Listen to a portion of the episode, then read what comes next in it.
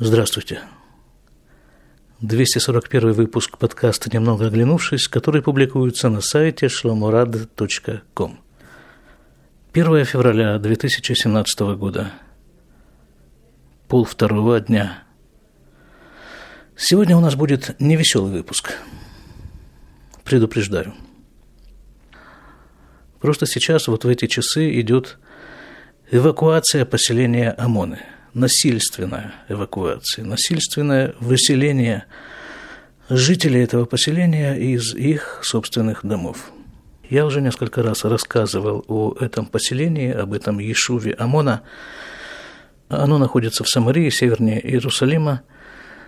Существует оно 20 лет. Нам с семьей повезло пожить в этом Ешуве три года. Мы уехали оттуда шесть с половиной лет назад, но связь с этим Ишуом остается очень крепкая. Это были совершенно роскошные три года. Я об этом говорил, можете найти его там выпуски, посвященные Амоне, и послушать.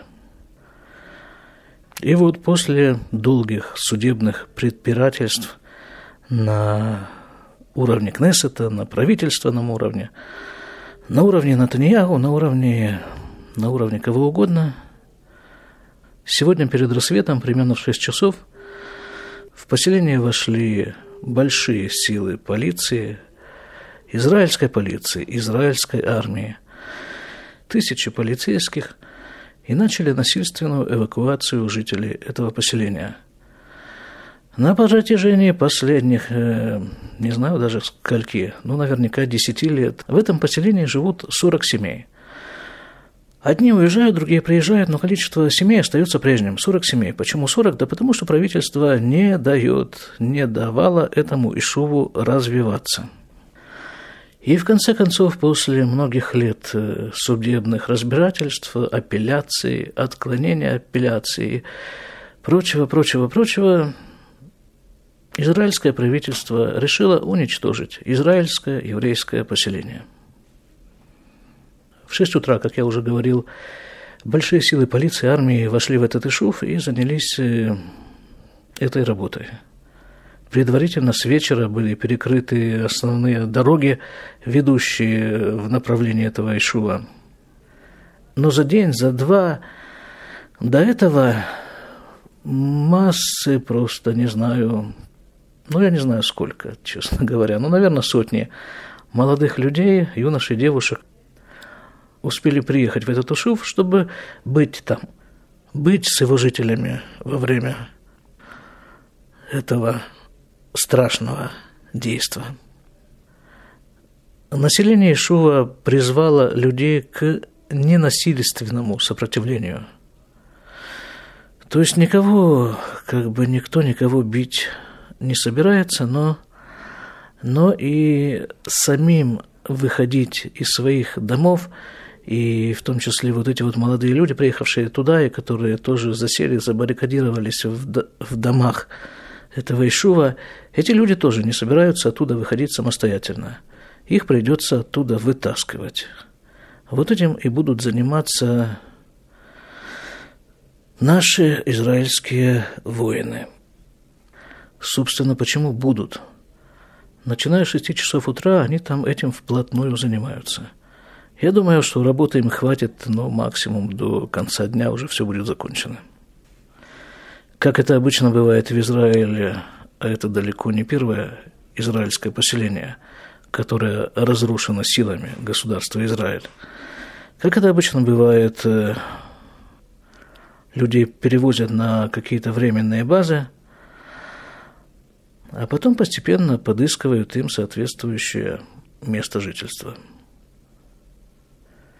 я не буду останавливаться на подробностях этого процесса, почему государство Израиль решило и решает, и решает поступить вот так со своими жителями. В тех же самых выпусках подкастов, в которых упоминалась ОМОНа, и в которых упоминались другие израильские поселения и отдельные дома, которые тоже попали под этот ковш государственного бульдозера – я там описывал эту ситуацию, когда еврейские организации, а есть некоторое количество еврейских организаций, основная цель существования которых – разрушение еврейской жизни в Израиле. Так вот, эти организации не ленятся, находят якобы владельцев и вот этой вот самой земли, на которых стоят еврейские дома, арабов, подают в суд на владение вот этой землей. Результат, вот, э, вот этот результат мы видим сегодня. Почему я при упоминании вот этих вот трех годах нашей жизни в ОМОНе почти неизбежно сопровождаю их термином «роскошная жизнь в ОМОНе», потому что это было именно так. 25 лет я в Израиле, я пожил здесь в самых разных местах, в Иерусалиме, в Кибуце, в Мошаве, в Ешуве, сейчас живу в Ешуве. Но вот эти вот три года в ОМОНе, это, было, это были самые роскошные годы жизни в Израиле. Вот с точки зрения места жительства. Не знаю, это просто как-то не поддается, наверное, описанию. Вот этот термин «роскошно» это совершенно не имеет ничего общего, конечно же, с теми рекламными картинками, которые, которыми нас э, пытаются привлечь в различные гостиницы и в прочие фешенебельные места. Роскошная она была по-настоящему, вот по ощущению, по по, не знаю, свежести воздуха, по возможности дышать полной грудью, видеть закаты, рассветы орлов, вдыхать запах росы, общаться с нормальными людьми – по сочетанию этого ощущения плеча, соседа, товарища в любой ситуации и по возможности сохранять индивидуальность. Но, видимо, такую роскошную жизнь нужно отвоевывать. А в войне никто не гарантирован от э, поражений. По крайней мере, на каком-то ее этапе. Вот это вот там сейчас и происходит.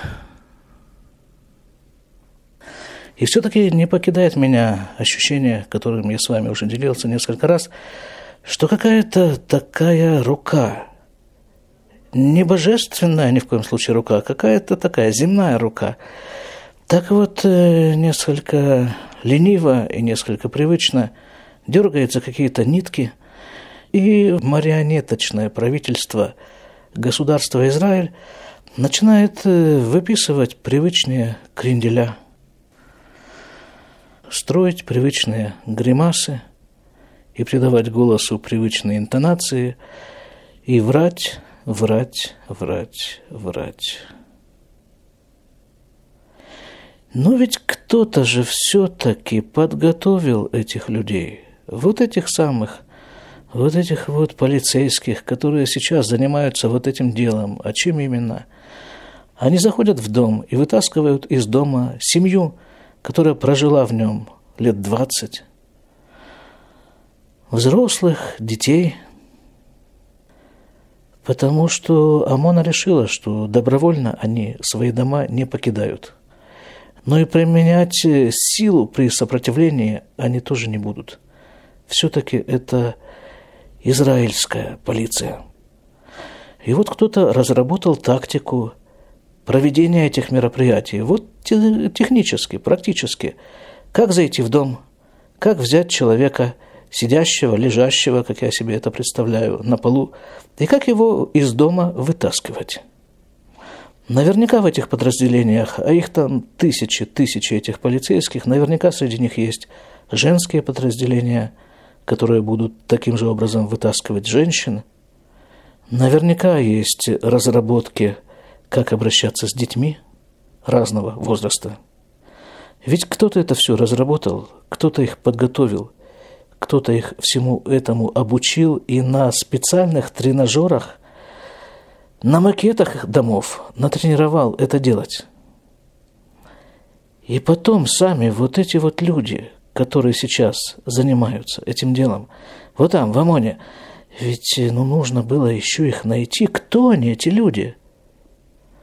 Как, как человек может на это согласиться? Какой это должен быть человек? В общем, ребята, месяц назад мы праздновали Хануку, и там довольно подробно звучала история этого праздника – и в этом рассказе про ханукальные события двухтысячелетней давности, даже чуть больше, звучала вот эта идея о раздробленности и разъединенности евреев. И вот, это, вот в этом, я думаю, и кроется причина и сегодняшних ОМОНовских событий, и многих-многих-многих других – ну, потому что и объединенность, и разъединенность евреев это все термины, которые определяют место еврея относительно Торы. Относительно еврейства, собственно говоря. Потому что очень привлекательно равняться на нееврейские ориентиры. Две тысячи лет назад это были греческие ориентиры, и где сейчас Греция? И где сейчас евреи? Сейчас это тоже какие-то нееврейские веяния. Еврею в этой ситуации приходится доказывать свое право жить на еврейской земле, в Израиле. Доказывать через суд, который, в свою очередь, ориентирован и выстроен на, на основе то ли греческого, то ли римского права, то ли еще черт знает чего, но никак не на еврейских ориентирах, позициях, критериях. Эти критерии записаны в Торе. И, конечно же, такой еврей этот судебный процесс проигрывает. И приходят судебные исполнители, как сейчас, и вытаскивают этого еврея из его собственного еврейского дома за руки, за ноги, или за что там их научили вытаскивать. И вот, вот, вот в такой стране мы живем. Вот представьте себе, если бы в каком-нибудь государстве, в той же Америке, обидели еврея по национальному признаку, какой поднялся бы шум. И самым шумным был бы кто? Государство Израиль, конечно. Обидели еврея, антисемитизм, гевальт и в то же время само государство Израиль, которое позиционирует себя как еврейское государство, приходит к евреям и вытаскивает их из их еврейских домов, стоящих на еврейской земле. И никакого шума за этим, конечно же, не последует. Внутренние дела государства Израиль. Ну хорошо, так что же делать в этой ситуации? Это я скорее у себя спрашиваю. Вот что делать? Прыгать под танк, под бульдозер? Не знаю. Вот такое какое-то, ну, ощущение даже не бессилия, а просто непонятно, что делать в этой ситуации. Вот в этих, вот в этих вот настроениях, ощущениях, переживаниях и не знаю в чем еще, я провел все сегодняшнее утро – а потом подумал, что, наверное, единственное, что я могу сделать, это то, что я в какой-то степени умею делать. Сел и записал этот подкаст. Вот это вот и есть моя реакция на происходящее. Нужно, как говорится, уметь держать удар. До свидания.